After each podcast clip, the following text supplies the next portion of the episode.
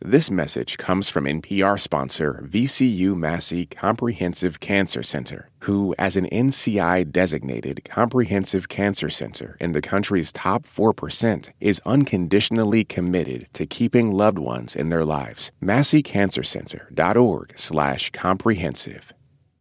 Esto es Rambulante desde NPR. Soy Daniel Alarcón. Ya sabemos que todo se acaba. Los momentos felices, los tristes, los trabajos, las relaciones. A muchos nos cuesta aceptarlo, a pesar de que cada día lidiamos con pequeños o grandes cierres. De todos, el final más significativo para las personas, el que más nos cuesta enfrentar, al que más le tememos es el final de la vida. Sí, algunos dicen que no le tienen miedo a la muerte, pero seguro casi nadie en la Tierra te diría que no teme perder a algún ser querido. Es un miedo que todos conocemos. La historia de hoy es sobre este miedo, sobre los esfuerzos que hacemos para superarlo y sobre lo que significa aceptar lo inevitable. Después de la pausa, la periodista Marisa Candia Cadavid nos cuenta. This message comes from NPR sponsor Shopify, the global commerce platform that helps you sell and show up exactly the way you want to. Customize your online store to your style. Sign up for a $1 per month trial period at shopify.com/npr. This election season, you can expect to hear a lot of news, some of it meaningful, much of it not. Give the Up First podcast 15 minutes, sometimes a little less, and we'll help you sort it out what's going on around the world and at home. Three stories, 15 minutes, up first every day. Listen every morning wherever you get your podcasts. How does the brain process memories? Why is AI a solution and a problem for our climate? What is leadership in 2025 and beyond? The TED Radio Hour explores the biggest questions and the most complicated ideas of our time with the world's greatest thinkers. Listen now to the TED Radio Hour from NPR. Humans are kind of overrated. Over on Shortwave, a science podcast, we're only kind of kidding. We're bringing you the wondrous world of animal science to your daily life. From queer animal love stories to songbird memories, we're showing you how critter knowledge informs human science. Listen now to Shortwave, a podcast from NPR. Estamos de vuelta. Aquí, Marisa. Yolanda es la nonagenaria más joven que conozco. Bueno, me llamo Yolanda Lagomarcino Rivera. Nací el 2 de marzo de 1925 en Chile y soy la abuelita de Marisita Candia Cadavid. Mi abuelita paterna tiene 98 años y vive en España desde 1976. Aquí llegó con sus hijos huyendo de la dictadura y aquí nacimos la mayoría de sus nietos. Le encanta hablar de política, viajar, leer a Isabel Allende y bailar cuecas chilenas, aunque tampoco es swing y reggaetón que se le resistan. Pocas personas significan tanto para mí como ella. Tiene una manera tan aventurera de disfrutar la vida que no puedo evitar sentirme inspirada al verla. Por eso, desde hace una década me he dedicado a grabarla en todo tipo de situaciones. Cocinando. Marisita, ¿ha tapado bien la olla? Páseme el colador, por favor. Bailando. Vamos, abuelita. Muy bien. Haciendo gimnasia. De aquí a las Olimpiadas. De aquí a las Olimpiadas. Muy bien. Brindando. Por mi abuelita. Parece que me están despidiendo. Sí, e incluso cantando el himno de Chile. O el asilo contra la opresión. ¡Viva Chile, mierda! ¡Viva! Es una persona que aún en esta etapa de su vida quiere nuevas experiencias. Aquí la grabé cuando se hizo socia de una biblioteca pública y animó a otros ancianos a imitarla. Mire, ¿usted sabía que a los 95 años usted todavía se puede hacer socia de una biblioteca? Cuando uno llega a mi edad, la única manera de seguir viajando es leyendo. Con mis libros he estado en todo el mundo. He estado incluso en Macondo. Yo todo lo que sé lo he aprendido en los libros. Es alguien que aún se sigue emocionando como una niña. Aquí también la grabé cuando a sus 88 años, junto con mi abuelo que todavía vivía, les di una de las sorpresas más grandes de sus vidas. Abuelita, abuelito, tengo que deciros una cosa. Esto es para ti, abuelita, y esto es para ti. A ver. ¿Qué pone? Reserva, reserva. Salía 16 de marzo. Vuelo Madrid a, a Santiago. No. Nos vamos a Chile. A Chile, Marisita, te has pasado, ¿eh? Tengo que vivir hasta marzo. Tienes que vivir hasta más. Pero esta historia realmente empezó a tomar forma en 2021, cuando antes de su cumpleaños 96 tuvimos esta conversación. Y si pudieras pedir un deseo para tus 96, ¿cuál sería? Deseos. Deseos son muchos. Bueno, dímelos. Para eso estamos Deseos aquí. son muchos. No sé. No sé, tener, irme de este mundo tranquila. Los quiero mucho, me voy a ir queriéndolos mucho. Piensas mucho en la muerte porque me has dicho ¿Ah? que es que te he preguntado que qué deseas y tu primer deseo ha sido irte tranquila. ¿Piensas mucho en la muerte? Bueno, la verdad que siempre lo he dicho, soy una cobarde. Soy una cobarde tremenda. Yo no sé por qué saqué esa cobardía. Entonces le tengo miedo a la... Y yo creo que todo el mundo le tiene miedo a la muerte. ¿eh? No creo que yo sea una entre millones. No lo dudo. Yo soy una de esas personas.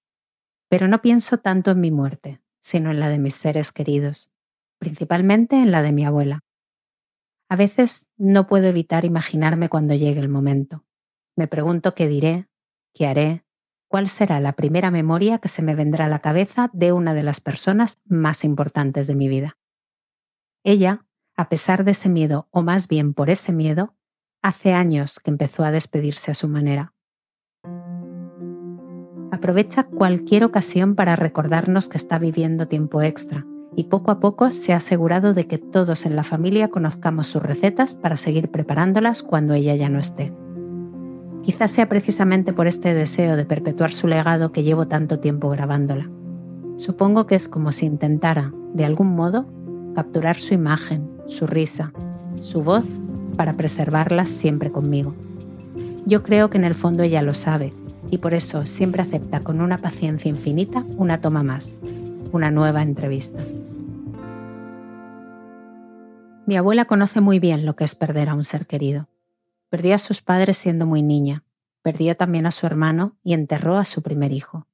Pero sin duda fue la pérdida de su esposo hace casi 10 años la que la obligó por primera vez a mirar la muerte de frente, a afrontar que lo más seguro es que la muerte no tarde en llegar para ella. Mis abuelos tuvieron seis hijos. Sobrevivieron muchas cosas, entre ellas la dictadura chilena siendo ellos afines a la izquierda. Mi abuelo Guillermo era un periodista de un diario que fue allanado y clausurado tras el golpe. Salió del país tan solo unos meses después y se fue primero a Colombia. Luego lo siguió mi papá, que acababa de iniciar su carrera también como periodista. Al poco tiempo, mi abuela, con 50 años, llegó a España por primera vez. Un día de diciembre, junto con tres de sus hijos, se montó en un barco en Valparaíso y duró viajando un mes hasta que llegó a Barcelona. ¿Tú recuerdas aún qué sentiste ese día que os embarcasteis, tus tres hijos y tú, camino a España? Imagínate qué se puede sentir. Mucho. Dejar tu país primero, dejar todo atrás, toda una vida, que es mucho, para no saber cuál era el futuro y qué nos esperaba. Pero el futuro se portó bien con mi familia. En España, mi abuelita y sus tres hijos menores se reencontraron con mi tía Vivian, la mayor de las hijas, que fue la primera en llegar a Barcelona. Un año después llegaron también mi padre y mi abuelo, y con toda la familia por fin reunida, empezó su nueva vida. Todos conservan un bonito recuerdo de esos primeros años de exilio. En España acababa de morir el dictador Francisco Franco después de casi 40 años como jefe de Estado y había una solidaridad generalizada hacia aquellos que llegaban a Barcelona huyendo de otra dictadura. Desde entonces, aunque no hay celebración familiar en la que no acabemos cantando el himno de Chile, las visitas de mi familia a ese país han sido pocas. Yo, por ejemplo, lo conocí hasta el 2013, cuando les di la sorpresa a mis abuelos. Mi abuela solo había ido una vez antes, el viaje sirvió para que mi abuelito se reencontrara con su único hermano, al que hacía 20 años que no veía. Un abrazo grande, querido hermano. Después de tantos años. Tantos años. Y me alegra de verte bien todavía, ¿eh? Pero ese reencuentro fue también una despedida. En aquel momento no lo sabíamos, pero ese sería el último viaje de mi abuelo. Al final cumplió su promesa de vivir hasta marzo. Murió el 10 de ese mes, justo un año después de volver de Chile. Tenía 89 años. Fue en la habitación de un hospital de cuidados paliativos. Habían pasado más de 60 años desde que él y mi abuelita se conocieron jugando baloncesto. El día que mi abuelito falleció la encontré llorando en el pasillo. Yo seré la próxima, dijo. Yo siempre pensé que yo iba a morir primero, porque yo siempre estaba con los resfriados, que enferma, que aquí, que allá. En cambio, yo a, Guillermo nunca lo vi enfermo, nunca, jamás. Ya ves, aquí estoy y él ya hace 10 años que falleció. A partir de ese día, algo en mi abuelita cambió. Empezó a desarrollar un miedo atroz a morir. Era un pánico nocturno. Cuando el día terminaba y las visitas se despedían, su cabeza se centraba en la muerte. Entonces, sola en la cama, sentía que se aceleraban sus pulsaciones y la tensión sanguínea se le disparaba. Cuando te daban esos ataques de pánico que te daban por la noche, ¿recuerdas qué era lo que, lo que pensabas? No, nada, que me iba a morir, nada más. Ataque de pánico significaba que me iba a morir y no quería morirme. Ya, pero bueno, ya, amanecía el otro día y me, encontraba perfecta.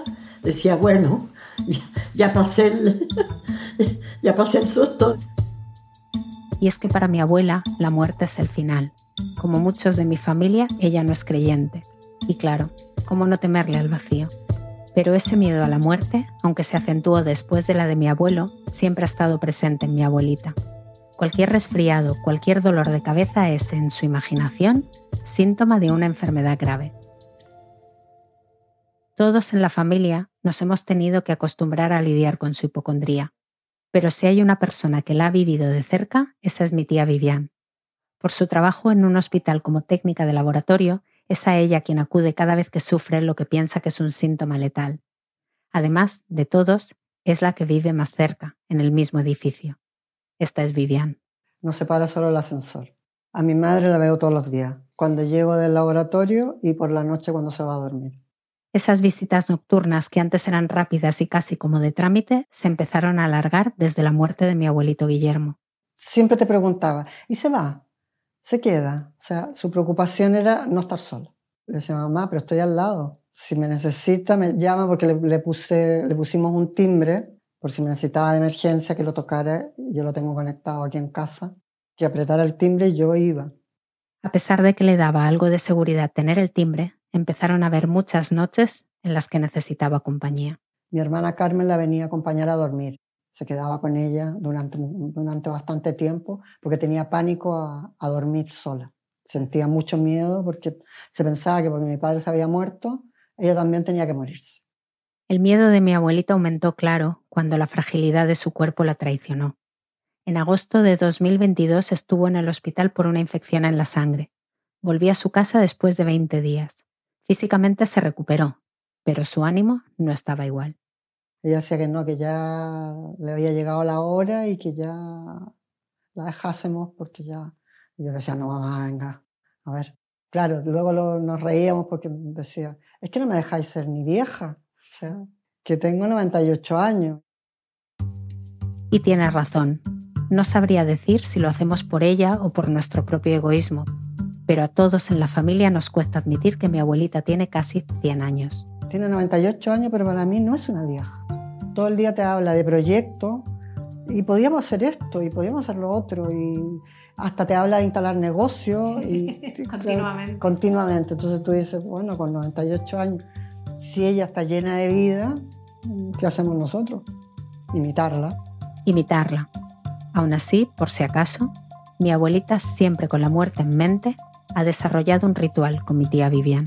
Nos despedimos cada noche y me dice, bueno, si mañana estoy viva, yo le digo, bueno, si se va a morir esta noche, nos despedimos entonces. Vale, dice, nos despedimos.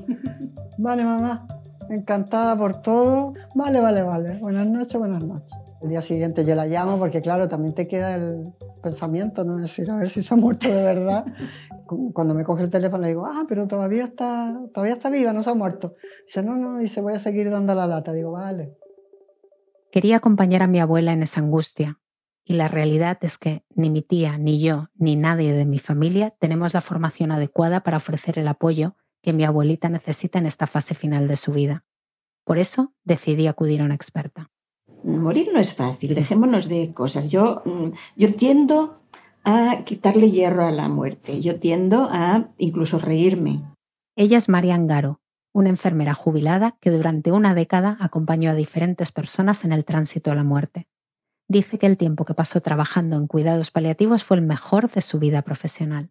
Trabajar con la muerte y con la gente que está cercana a la muerte te da una calidad y una calidez diferente.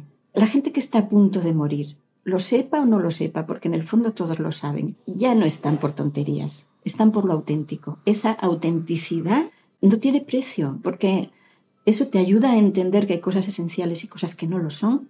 Te ayuda a ir cerrando cosas que quedan pendientes, a, tener tu cuenta corriente al día sin números rojos. Ahora Marian intenta vivir así, aplicando esas enseñanzas en su vida diaria. Afirma que cada persona que ha ayudado a morir le ha enseñado a ella a vivir. Pero yo quería preguntarle directamente, ¿cómo se habla de la muerte con una persona que sabe que le queda poco de vida? Hay una máxima en paliativos y es que el paciente tiene que saber todo lo que quiere saber, solo lo que quiere saber. Nunca mientas a un paciente. Cállate, es mejor el silencio que una mentira. Tú no puedes decirle, no te vas a morir o te vas a morir mañana. Ninguna de las dos cosas es cierta. Tú no lo sabes. Pregunta. ¿Tú cómo crees que estás? ¿Tú qué piensas? ¿Tú qué sientes? ¿Qué te dice tu cuerpo? ¿Qué crees? qué fantaseas, porque esa persona te lo va a decir. Simplemente déjale el espacio para hablar. Acompáñale en ese comunicar. Y es precisamente ese acompañamiento el más difícil de lograr. Nos cuesta escuchar las dudas, los miedos, la incertidumbre que expresa alguien que ha llegado a su fase final. Según Marian, es un miedo natural que compartimos todos. Ese miedo a estoy aquí para lo que me digas. Si me dices me estoy muriendo, lo acepto. Si me dices no quiero morirme, también lo acepto.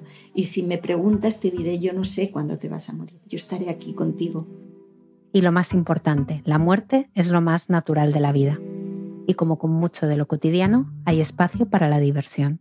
Y con ellos te ríes, ¿eh? porque eh, la atención paliativa no tiene nada de, al menos yo no lo he vivido así, de tétrico, de morboso. No, es, hay mucho sentido del humor de los propios pacientes. Y yo me he permitido, claro, cuando era el momento y cuando era adecuado, eh, reírme con ellos a carcajadas. También he llorado, pero me he reído con ellos. Quise seguir el consejo de Marian y estar ahí para mi abuelita. Así que un día caluroso de verano de 2023 me armé de valor y me dirigí a su casa. Hola. Hola. Hola, abuelita. Hola, amiguita, ¿qué tal? Muy bien. ¿Sí? ¿Se puede? Se puede, sí. Empecé por preguntarle sobre su primera experiencia con la muerte, la de su madre cuando ella tenía nueve años. Para mí fue un choque muy grande cuando murió mi madre, porque mi madre murió de parto, murió joven y nosotros éramos cuatro hermanos y yo tenía nueve años cuando ella falleció y fue tan tan de repente porque la sentimos salir a las 6 de la mañana a tener su hijo y a las 10 de la mañana ella había fallecido y fue un choque muy grande porque yo pensaba que al morir mi madre el mundo ya no iba, no iba a ser más mundo, no iba a marchar. El mundo siguió, pero la posibilidad real de dejar esta vida sin aviso y de manera tan repentina como le ocurrió a su madre creó un miedo fuertísimo en mi abuela. Por eso esa tarde de junio estaba dispuesta a ayudarla a afrontar ese temor, aunque eso significara mantener una conversación que ni ella ni yo queríamos tener. ¿Por qué crees que nos cuesta tanto hablar sobre la muerte? Porque no la queremos. y esto lo digo por experiencia, porque a medida que pasan los años, menos se quiere morir. ¿Y qué es lo que te da miedo de la muerte, abuelita? La verdad que no lo podría definir realmente. Dice que no lo puede definir, pero creo que es claro. Mi abuelita es siempre la primera que se apunta a cualquier salida, viaje o plan de la familia. El hecho de dejar de disfrutar de la vida de un momento para otro es inconcebible para ella.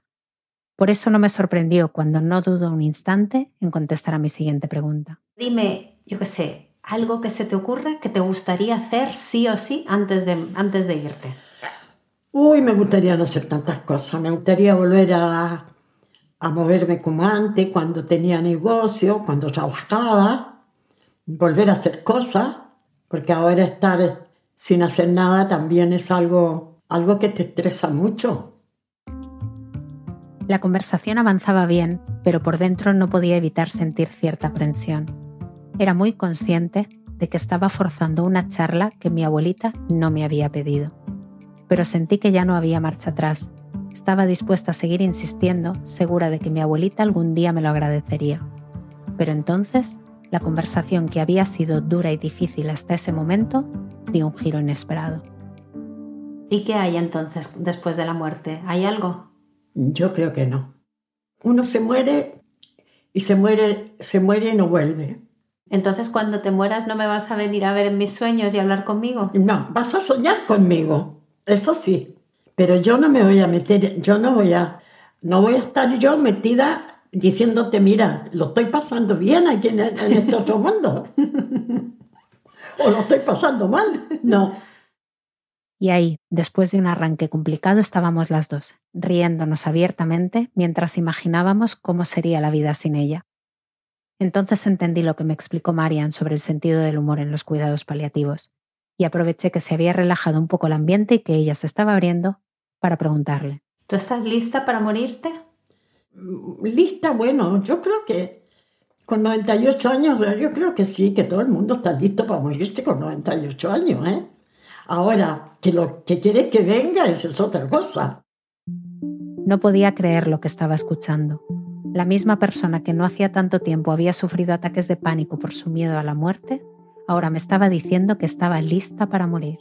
Ojalá no pase, pero si te murieras mañana, por ejemplo, o hoy mismo, ¿te irías tranquila con la vida que has tenido y satisfecha? Mira, me iría tranquila y feliz porque he recibido todo el cariño y todas las atenciones de toda mi familia, de todos mis hijos, mis nietos y mis nietos.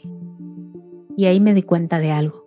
Mi abuelita, de la misma forma en que me cuidaba de niña, me estaba cuidando ahora, porque la que en realidad necesitaba consuelo era yo.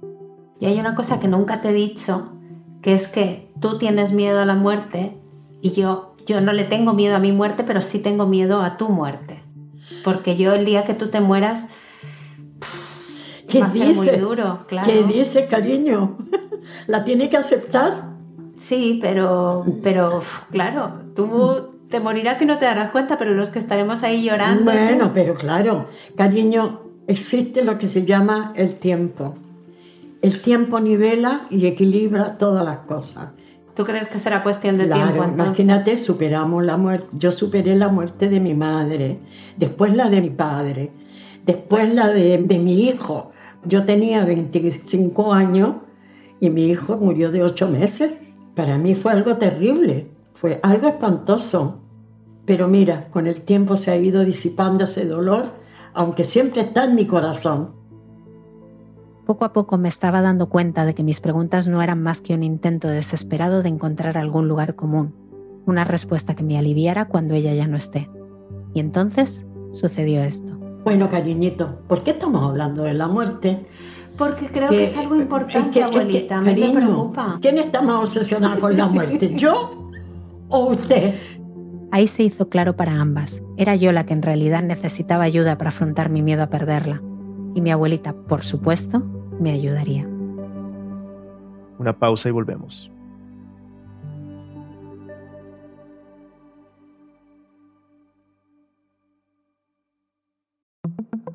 On NPR's Throughline, we cannot function for 24 hours without cobalt because it's in our smartphone, our tablet, our laptop. And as a consequence, the lives of the people living in that part of the Congo descended into just a catastrophe. find NPR's Throughline wherever you get your podcasts. On Wait, Wait, Don't Tell Me, we have very important people on our show and then ask them about very unimportant things. Here's U.S. Treasury Secretary Janet Yellen. Uh, we are also reliably informed that among your enthusiasms, in addition to uh, macroeconomic policy, is mobile games. Uh, there is some truth in that. There's some truth in that. Join us for the NPR podcast that considers all the other things. That's Wait, Wait, Don't Tell Me. Summer is for going to the movie theater because it's too hot to stay home. It's for driving with the windows down, listening to your favorite music. It's for stretching out while you're on vacation to gobble up a TV show. For a guide to some of the TV, movies, and music we are most excited about this summer, listen to the Pop Culture Happy Hour podcast from NPR. Listen to Embedded for moments that stay with you, I could smell the smoke, I could smell the dust. Voices that resonate, stories that change the way you think about your life. How how did we get here? The Embedded podcast is NPR's home for original documentary series. Listen wherever you get your podcasts. Estamos vuelta en Ambulante. Marisa Candia Cadavid nos sigue contando. Como infinidad de veces antes, mi abuela estaba dispuesta a cuidarme. Aun cuando estábamos hablando de uno de nuestros miedos más grandes, ella me puso primero. Ahora era cuestión de encontrar maneras para que me ayudara. Se me vino a la mente algo en lo que venía pensando desde nuestra primera conversación sobre la muerte, aunque en ese tiempo tenía un propósito muy distinto. Era ir a una actividad muy particular y, pues, se podría decir que poco popular. Esto que oyen es un death café, o dicho en español, un café muerte. Como su nombre indica, es una reunión normalmente en una cafetería para hablar sobre el final de la vida. Vamos a empezar cerrando los ojos, haciendo unas cuantas respiraciones para dejar la vida de antes fuera y estar eh, centrados en, en donde estamos ahora, en el café. Cualquier persona puede participar, desde enfermos terminales, gente pasando por el duelo de la pérdida de un ser querido, hasta profesionales que trabajan en temas relacionados. No tienen que pagar nada, solo el café que se quieran tomar. Los únicos requisitos son mantener una mente abierta, escuchar a los demás y no juzgar.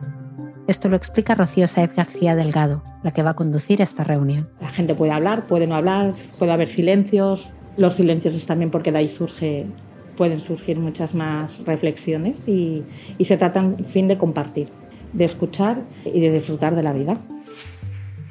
El primero se celebró en Londres en 2011 de la mano de un británico llamado John Underwood y su madre, Sue Barsky Reed. John trabajaba como jefe de desarrollo de estrategia y negocio para el ayuntamiento de un distrito de Londres cuando conoció el trabajo de Bernard de Tats, un sociólogo suizo que había fundado algo llamado Café Mocktail. Inspirado por esa idea, John renunció a su trabajo para intentar establecer algo parecido en Londres. El objetivo era crear un lugar cómodo y seguro donde poder hablar sobre la muerte. La madre de John, que es psicoterapeuta, desarrolló la metodología y juntos crearon una guía para seguir en cada Death Café. Establecieron que cualquier persona podía organizar el suyo comprometiéndose a seguir la guía que habían desarrollado y respetar sus principios. Actualmente hay Death Cafés en 85 países diferentes, desde Afganistán hasta Zimbabue, pasando por Israel, Estados Unidos, Chile, Colombia, Ecuador, Costa Rica, Brasil y Uruguay. El que van a escuchar tiene lugar en una cafetería del centro de Palma de Mallorca. Primero va a haber un, una ronda en la que nos presentamos y los que venimos de nuevo comentamos qué es lo que nos atrae, qué es lo que nos lleva a venir al Café y los que vienen por primera vez también, pues si nos pueden nada, en pocas palabras decir qué, qué les ha traído aquí. Rocío forma parte de Palma Compasiva, la organización promotora de este Café. Llegué hasta ellos por un artículo que encontré en un diario local. Es la segunda vez que vengo, y mi abuelita Yolanda me acompañó. En un principio había pensado este evento como un espacio para que ella sacara sus miedos y encontrara consuelo. Ahora más bien era yo quien iba con ese fin. Solamente las mujeres nos atrevemos a hablar de la muerte. ¿Dónde están los varones? Somos 11 mujeres y dos varones, casi todos desconocidos. Nos sentamos formando un círculo. Empezamos presentándonos. Bueno, yo soy Carmiña. Soy Ruth. Yo soy Celia. También estaba Marian, la enfermera de cuidados paliativos que entrevisté. Yo, por supuesto. Yo soy Marisa. Y hasta mi tío Pancho, que había venido desde Holanda para pasar unos días con su madre y aprovechó para acompañarnos a las dos. Trece personas con trece motivos diferentes para estar allí. como Carmen. Buenas tardes a todas. Estoy en pleno duelo de mi padre y de mi madre. Se han muerto los dos en seis meses. Seguro que voy a llorar. Ya os aviso. Lapo.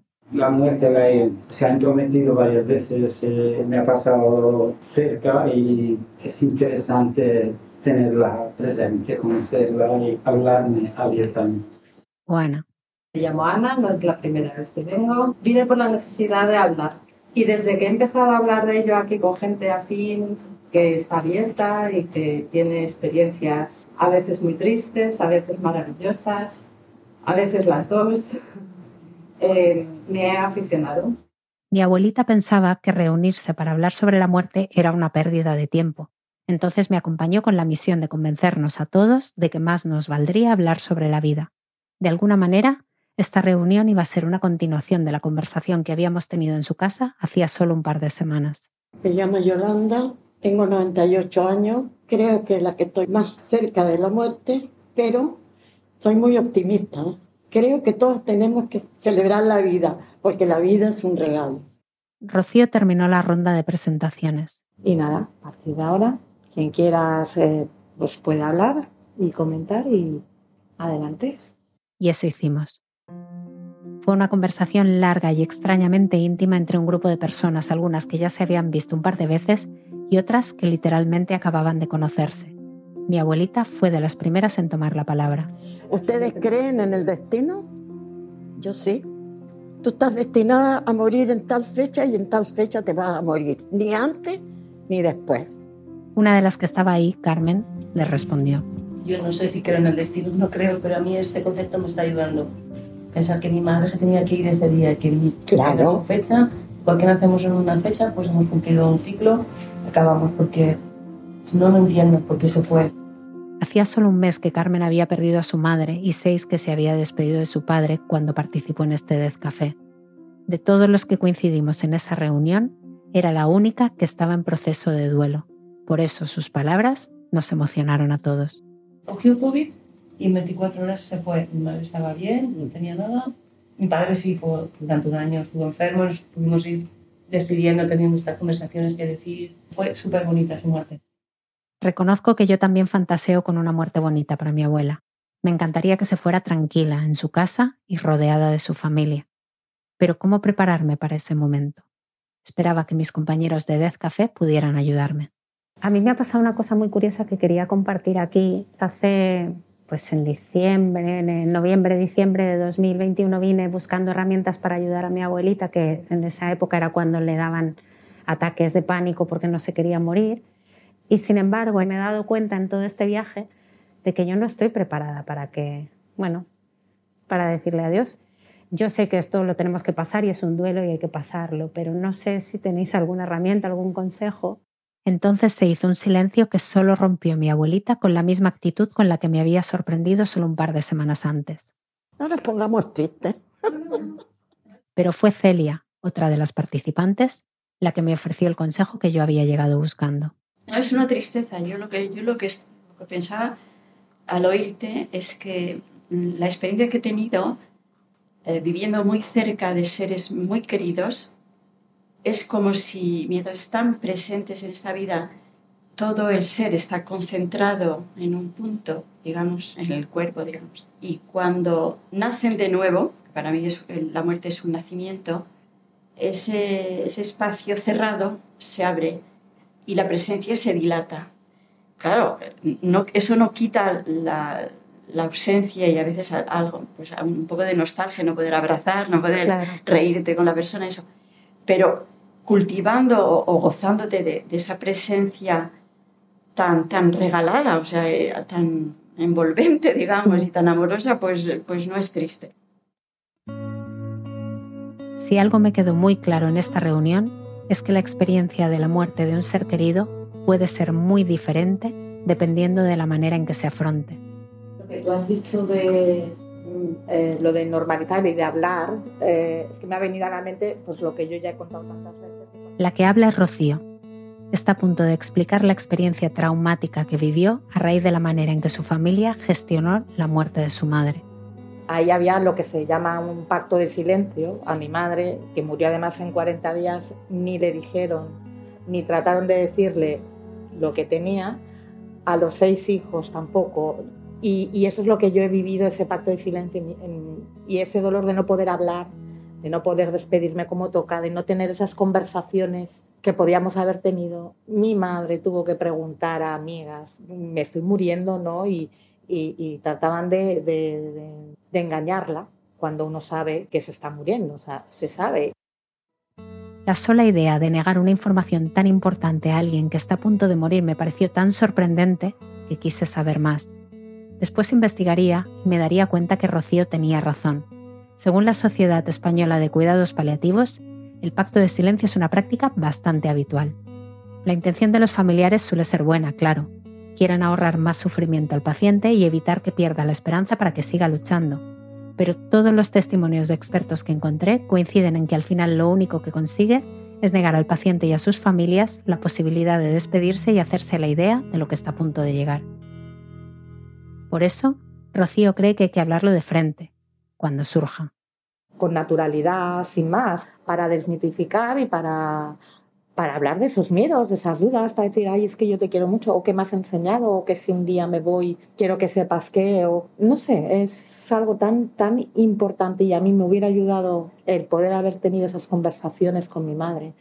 La conversación del Café dio para mucho. Hablamos sobre el destino, el duelo, la eutanasia, lo caro que es enterrar a alguien y sobre la soledad no deseada. Una cuestión sobre la que mi abuelita tenía algo que decir. Lo pasa muy mal la gente, María. Porque la, la soledad, una llamada por teléfono te deja bien. Ahora, si estás todo el día sola, sin pensar en nada, yo, yo no lo puedo decir porque siempre he estado rodeada de mis hijos o de mis nietas. Bueno, el mes que viene se va de crucero, que no lo ha dicho, pero se va el mes que viene de crucero. Bueno, mis hijas me, han- me llevan a un crucero. Yo creo que como despedida de la vida. Estaba ahí sentada, escuchándola y viendo a los demás disfrutar y reírse con ella y sentí un orgullo inmenso de ser su nieta. Podría haber seguido así, admirándola de cerca mucho más tiempo, pero después de conversar durante dos horas, Rocío nos anunció que el Death Café estaba llegando a su final. Ahora ya pues llega el momento de, de cerrar, también hacer otra ronda, esta vez en el sentido inverso, para decir en pocas palabras qué nos llevamos, qué nos quedamos o cómo nos quedamos, aunque sean una o dos palabras. Y así, uno a uno, nos fuimos despidiendo. Mi abuelita fue una de las primeras. Yo muy contenta, primero que nada, de haberlas conocido a todas. Y, bueno, ¿qué quieres que les diga? Estoy con un pie aquí y el otro acá. Pero ahí estoy y quiero agradecer que me hayan invitado a esta sesión tan bonita, de haberlas conocido y de haber escuchado cada opinión que me parece muy valiosa. En su despedida, Carmen le habló a mi abuelita. Encantada de conocerla. De momento tienes los dos pies aquí. O sea, que disfruten todos los, todos los cruceros que aún pueda hacer. Muchas Ha sido un gracias. placer, me ha encantado y, y me ha servido muchísimo. Ana también. Yolanda todavía tiene los dos pies aquí. Sí. Por lo tanto, creo haber entendido que no es precisamente miedo, miedo a la muerte, es querer seguir estando aquí, lo que tiene. Y me encanta y ojalá, si llego a esa edad, que esté así de bien. Y Carmiña. Pues yo, como siempre, me voy llena. He reído, he cantado, he casi llorado, me temblaban las manos. Abuelita, eres un sol, espero verte otra vez aquí. Bueno, también hablé yo. Me voy en paz porque lo que he vivido aquí me da fuerzas para seguir y para seguir adelante con mi abuelita. Me voy feliz y llena de amor. Al final, Rocío cerró la reunión. Gracias por venir, gracias abuela, que yo también te adopto. Por favor, adopto abuelas y madres. Describir lo que se siente después de pasar por una reunión del Death Café es difícil. El nivel de intimidad que se alcanza es inexplicable. Para mí es como si un montón de desconocidos que al principio navegábamos a la deriva hubiéramos acabado remando juntos. Siento que el viaje que emprendí para en un inicio ayudar a mi abuelita a superar su miedo a morir y luego el mío se acerca a su final. Pero no puedo acabar de prepararme para afrontar su muerte sin pensar antes en cómo será su despedida. Aún tengo demasiado reciente la experiencia con mi abuelito Guillermo. El trámite con la funeraria es siempre difícil, pero en nuestro caso lo fue más porque no había absolutamente nada planeado. En poco más de media hora tuvimos que decidir cómo y cuándo despedir a alguien que llevaba toda una vida acompañándonos. Mi abuelito era ateo, así que solo teníamos claras dos cosas. No queríamos simbología religiosa en su ataúd ni rito católico en su despedida, algo que en un país de firme tradición católica como es España es muy difícil de encontrar. Al final tuvimos que aceptar el féretro con el crucifijo porque no había ninguna otra opción pero renunciamos al funeral católico, el único que nos ofrecían, y en su lugar despedimos a mi abuelito una cálida tarde de final de invierno en una ceremonia muy poco convencional. Escuchamos música, comimos, bebimos y conversamos. Me encantaría que la despedida de mi abuelita fuera igual, y si algo he aprendido haciendo esta historia es que no hay que dejar nada pendiente. Hacemos un tecito y unos Hacemos un tecito, claro que sí. Te ayudo a levantarte. Así que regresé una última vez a su casa. Y como en todas nuestras reuniones importantes, sentadas en torno a dos tazas de té y unos pasteles, grabamos la última entrevista de esta historia. ¿Cómo te gustaría que te recordáramos cuando te vayas?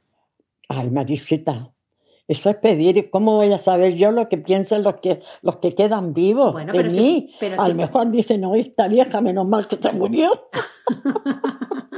Ya, pero si pudieras elegir, ¿cómo te gustaría que te recordáramos? Bueno, que me recordaran como lo que fui realmente, no, ni más ni menos. Si mi abuelita quiere que la recordemos tal como es, imagino que también querrá una despedida acorde con ella. Pero quería estar segura, así que le pregunté directamente. ¿Has pensado alguna vez en cómo te gustaría que te despidiéramos el día que, que tú ya no estés? Bueno, sí, estas son preguntas incómodas, ¿no?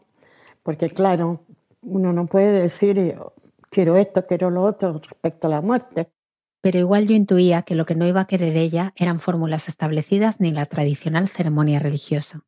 Nada de misa, sino que seguramente irán a ir al tanatorio, no sé, tanatorio y incinerar y ya está. Y ya está. Mi abuelita, que nunca renunció a una buena fiesta, ahora se mostraba reticente a organizar la suya, así que tuve que insistir. ¿Te imaginas una despedida entonces más alegre a lo mejor? Sí, eso, una despedida alegre, una despedida con, qué sé yo, nada de tanto llanto ni drama, ¿no? Porque al final todos tenemos que irnos algún día de este mundo. Y a mí llegó la hora, ya está. Ya está, otra vez. Notaba que mi abuelita empezaba a cansarse de mi insistencia, pero tal como me había enseñado Marian, quería cerrar nuestros temas pendientes, asegurarme de que el día que ya no esté, le habré dicho todo lo que sentía. Es imposible adivinar cuáles serán nuestras últimas palabras, nuestro último beso, nuestra última caricia con un ser querido. Pero si la vida, el destino o una presencia divina, llámenlo como quieran, me impide una última conversación con ella, al menos siempre me quedará esta. Me gustaría que hiciéramos un ejercicio. Imagínate que esta es la última conversación que vamos a tener nunca. ¿Qué te gustaría decirme? ¿Qué quieres que te diga? Fuiste la primera nieta. Tener la primer, primer nieto es como volver a la juventud. Es como volver a tener el primer hijo. Creo que desearle, bueno, la mayor felicidad del mundo y que viva muchos años. Uf, me voy a poner a llorar. Yo, si esta fuera la última vez que hablara contigo, te daría las gracias por todo lo que has hecho por mí.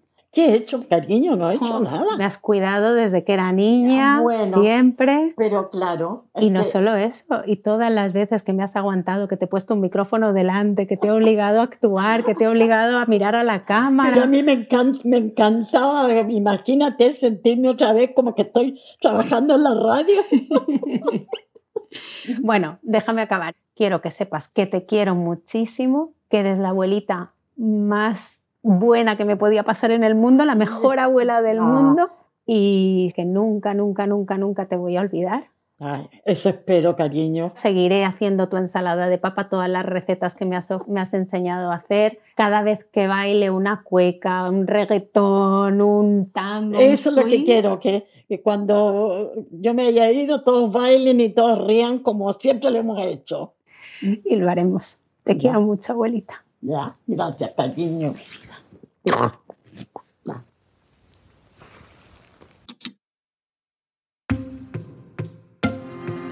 Yolanda se fue a su crucero por el Mediterráneo entre el 21 y el 28 de julio del 2023. Sigue viviendo en Palma de Mallorca, disfrutando de la vida y empezando a planear ya la fiesta de sus 100 años. Su nieta Marisa la está ayudando. Las dos continúan fieles a sus citas periódicas con té y pasteles. Los Death Café se siguen celebrando de manera regular en una multitud de países. En su página oficial deathcafé.com pueden ver dónde y cuándo se reunirá el siguiente. Marisa Candia Cadavid es periodista, vive en Palma de Mallorca, coprodujo esta historia con David Trujillo, nuestro productor senior. La edición fue de Camila Segura y Luis Fernando Vargas. Bruno Celsa hizo el fact-checking, el diseño sonido y la música son de Andrés Aspiri. El resto del equipo de Rambulante incluye a Paola Aleán, Lisette Arevalo, Pablo Argüelles, Aneris Casasus, Diego Corso, Emilia Herbeta, Remy Lozano, Selene Mazón, Juan David Naranjo, Ana Pais, Melissa Rabanales, Natalia Ramírez, Natalia Sánchez Loaiza, Barbara Sawhill, Ana Tuirán y Elsa Liliana Ulloa. Carolina Guerrero es la CEO. Rambulante es un podcast de Rambulante Studios, se produce y se mezcla en el programa Hindenburg Pro. Rambulante cuenta las historias de América Latina. Soy Daniel Alarcón, gracias por escuchar.